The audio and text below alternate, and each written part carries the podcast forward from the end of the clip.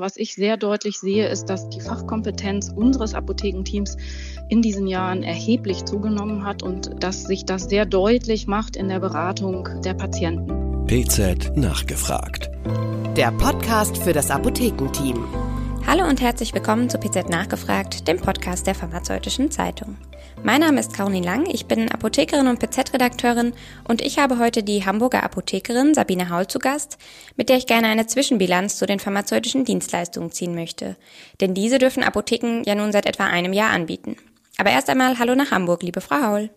Ja, hallo, guten Tag, Frau Lang. Bevor es gleich losgeht, kommt Werbung.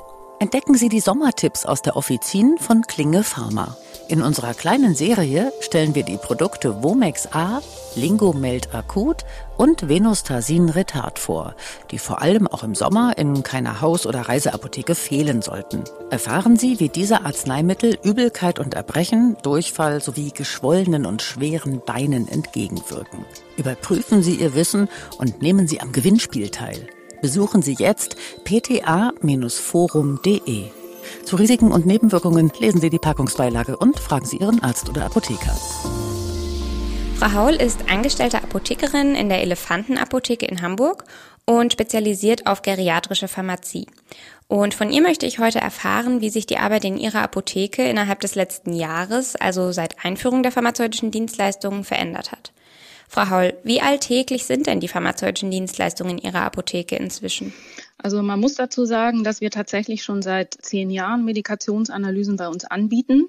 Wir sind also schon sehr lange dabei. Wir haben vor dem Beschluss, dass Krankenkassen diese pharmazeutischen Dienstleistungen vergüten, selber 120 Euro von den Patienten dafür berechnet und hatten schon einen ziemlichen Erfolg damit. Also wir hatten sehr viel Nachfrage. Allerdings muss man ganz klar sagen, dass sich jetzt seit der Vergütung nochmal auch die Motivation der Kollegen stark verändert hat. Auch die Nachfrage nach Medikationsanalysen äh, hat sich verändert, so dass wir deutlich mehr Analysen seit dem letzten Jahr machen als vorher. Und wie sieht es mit den anderen kleineren Dienstleistungen aus? Auch die bieten wir an. Wir haben uns erstmal tatsächlich, weil die Analysen schon Routine waren, auf die Analysen konzentriert. Aber mittlerweile haben wir natürlich die anderen Dienstleistungen auch integriert. Also wir haben auch übrigens schon Analysen gemacht, diese besonderen Medikationsberatungen mit Immunsuppressiva bei Organtransplantation und auch mit oralen Antitumortherapeutika. Da sind wir noch ein bisschen auf der Suche, wie wir da vielleicht auch Kooperationen eingehen. Das muss ich noch ein bisschen rumsprechen, aber auch das ist vorgekommen. Und die Blutdruckmessungen in der Inhalatorschulung haben wir mittlerweile auch sehr gut integriert.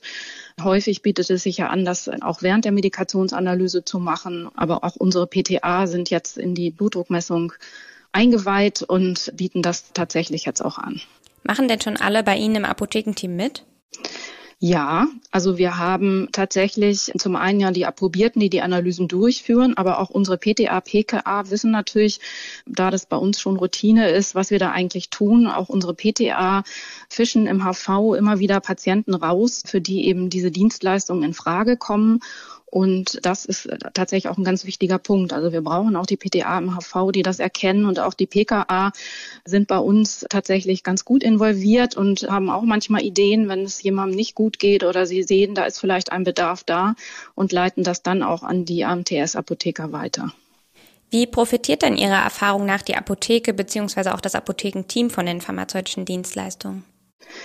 Also für mich gibt es tatsächlich einen Effekt, der bisher wenig diskutiert worden ist. Wir sprechen natürlich immer von dem Nutzen der pharmazeutischen Dienstleistungen, was unserem Team selbst, glaube ich, gar nicht so bewusst ist. Aber was ich sehr deutlich sehe, ist, dass die Fachkompetenz unseres Apothekenteams in diesen Jahren erheblich zugenommen hat und äh, dass sich das sehr deutlich macht in der Beratung der Patienten, auch in der Selbstmedikation, aber auch bei Abgabe auf Rezept, egal ob Apotheker, PTA, dass wir sehr beraten, dass wir Dinge sehen, die man vorher einfach nicht erkannt hat. Dadurch, dass wir aber auch in Teamsitzungen oder auch in Einzelgesprächen immer wieder uns absprechen, was ist bei diesem Patienten gewesen, was ist dabei rausgekommen, wie hat man dem helfen können, wächst eben auch die Fachkompetenz der PTA.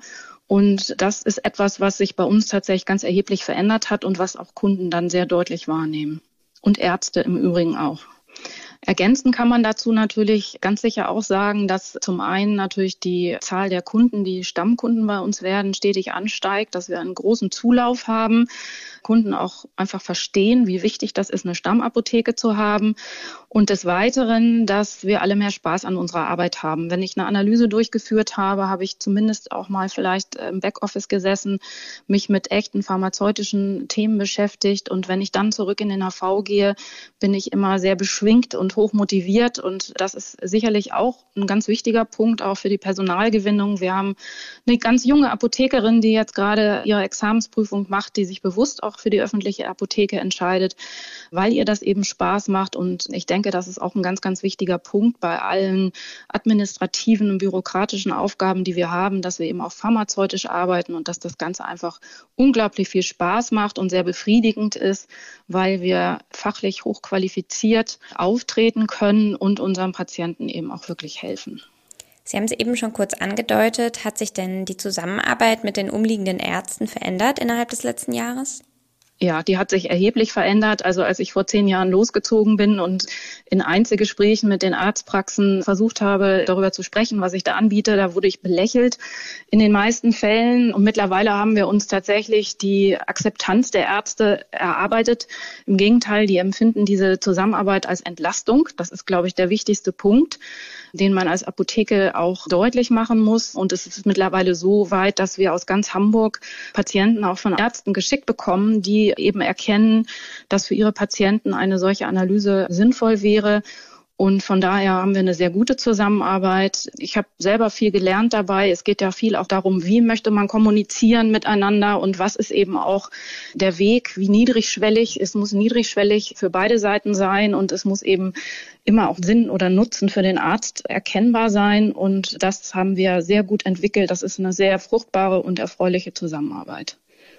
Wie ist denn so die Resonanz der Kunden und würden Sie sagen, dass die pharmazeutischen Dienstleistungen auch Einfluss auf die Kundenbindung haben? Ganz erheblich. Ich habe ja eben schon gesagt, wir müssen gar keine Werbung machen. Die Kunden kommen von selbst. Es hat sich herumgesprochen und es ist auch so, dass ich früher, bevor wir das gemacht haben, oft frustriert war, weil wir sehr viel Discount-Apotheken in der Nähe haben, dass die Kunden sich bei uns zwar beraten lassen, aber dann im Endeffekt doch auch mit dem Satz, da hinten ist es billiger, dann ihre Medikamente dort erstehen. Und das hat sich erheblich geändert. Das heißt, wir hören sehr, sehr häufig oder bekommen sehr häufig gespiegelt von den Patienten, ich komme nur noch zu Ihnen, weil ich habe verstanden, wie viel Sie eigentlich hier wissen, wie wichtig das ist, dass Sie alle meine Medikamente kennen, meine Krankengeschichte.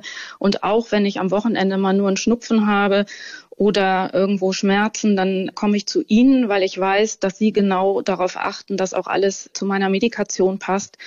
Und wir haben auch viele Kunden, die, weil wir ihnen abraten von einer Selbstmedikation und ihnen das auch kompetent erklären können, tatsächlich ja als Stammkunden dann zu uns kommen, eben genau mit dieser Begründung. Sie sind die erste Apotheke, die uns nicht einfach was verkauft, sondern die mir wirklich auch die Abgabe verweigert hat. Auch das kommt ja dann vor. Und das hat mich so beeindruckt, dass ich mich hier bei Ihnen wirklich sehr gut aufgehoben fühle. Können Sie sich denn einen Arbeitsalltag ohne die pharmazeutischen Dienstleistungen noch vorstellen? Gar nicht. Also die Medikationsanalyse ist ein hervorragendes Instrument. Das sehen wir tagtäglich.